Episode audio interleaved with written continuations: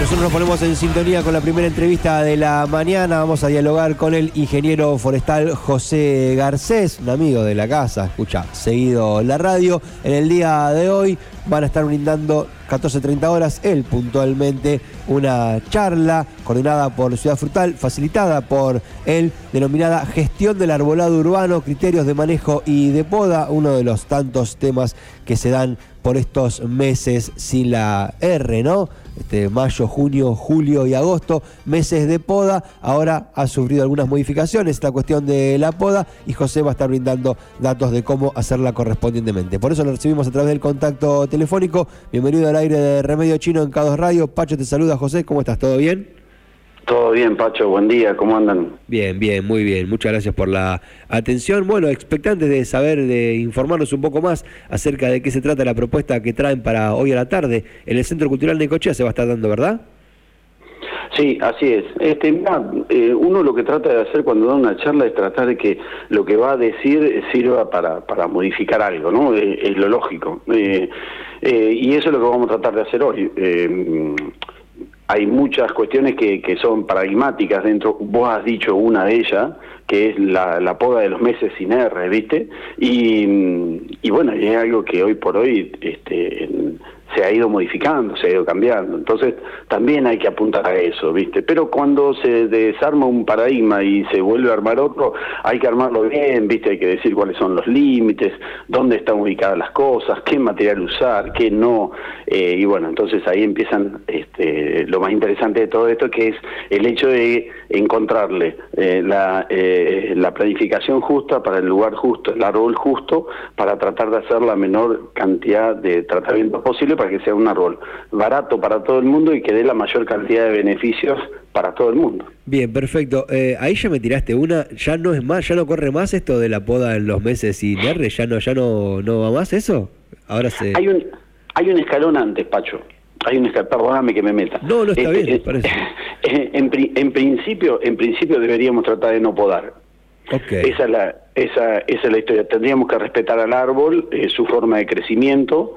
Si es un árbol que la hemos, como lo, hemos hecho bien en el vivero, este, de un eje central, eh, sin podial, una dominancia apical, eh, ya, ya tenemos un buen, un, buen ejemplar. Si ese ejemplar lo plantamos bien, este, lo cuidamos bien durante los dos primeros años, lo, fertilizamos, lo regamos, este, lo abonamos, creo que lo cuidamos mucho, ya ahí cambia, ya tenemos otro árbol diferente. Y si ese árbol se, hace, se hace de forma tal de asociarse eh, a los servicios eh, públicos eh, tan, tan, tan en boga porque son justamente los que el árbol tapa, obstruye, golpea, levanta, etcétera, etcétera, este, bueno, eh, ahí eh, si encontramos eso y si buscamos eso y si vamos en ese sentido, la, la poda va a cambiar sus herramientas, va a dejar de usar motosierra para pasar a usar tijeras de mano. Entonces ya los cortes van a ser más limpios, van a ser más accesibles, no van a ser tan grandes, entonces el árbol no se va a llenar de hongos, no se va a huecar, no va a generar estos multidisservicios y, y lo que va a haber va a ser un árbol que todos vamos a estar orgullosos de tener este eh, de tenerlo frente a nuestra casa. Bien. Hoy creo que creo que pasa por ahí, no estamos muy orgullosos del árbol que tenemos y en parte de eso somos culpables todos, desde el que planta hasta que el que poda. Entiendo entonces que tu idea es más bien disruptiva para lo que es el funcionamiento del día de hoy, porque hoy arranca mayo, eh, se empieza con la poda, se contrata a alguien, va con la motosierra, corta todo lo que se puede, queda el árbol peladito y después en primavera que vuelva a arrancar. Eso me parece que es un poco la dinámica eh, de funcionamiento general, digo, no, no, no en todos lados, pero en general funciona de esa manera. Este, y vos venís con otra idea distinta, digamos, eh, en relación a cómo gestionar justamente el arbolado urbano. Sí, yo me, me, corro del lugar que vos me ponés, que yo, yo, yo no, no, no. Eh, eh, en esto hay que ser consciente y hay que ser coherente. Esto es la ciencia, no es José Garcés. Ok. Eh, la, ciencia nos, lleva a otros lugares y nos saca de un lugar de confort y de comodidad, que son las cosas que venimos haciendo desde hace mil años mal. Entonces, si la ciencia nos indica eso, pues bien, queda en nosotros, una vez que lo escuchamos, saber qué hacemos con lo que tenemos.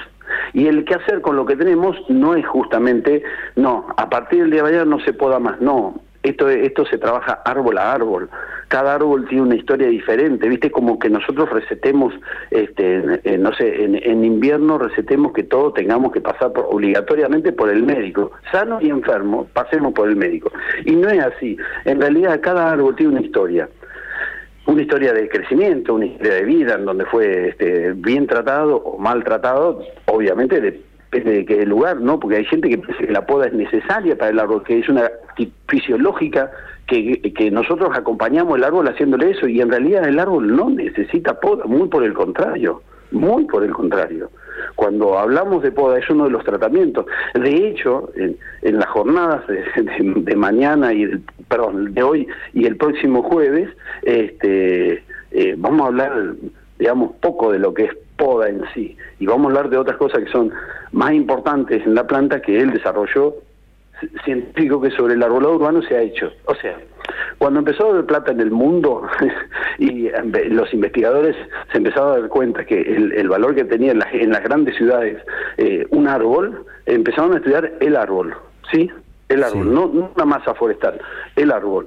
Entonces empezaron a dar cuenta, al haber investigación, al haber este, métodos de investigación mucho más avanzados y cada vez más avanzados, eh, que yo antes, viste, te enseñaban fotosíntesis. En el mejor de los casos te decía que llegaba el rayo del sol, agarraba en la hoja y en la hoja este, todo lo que traía la savia bruta que venía del suelo, agua y nutrientes, se transformaba por un acto de magia en este, glucosa. Y se producía la, la glucólisis, se rompía la...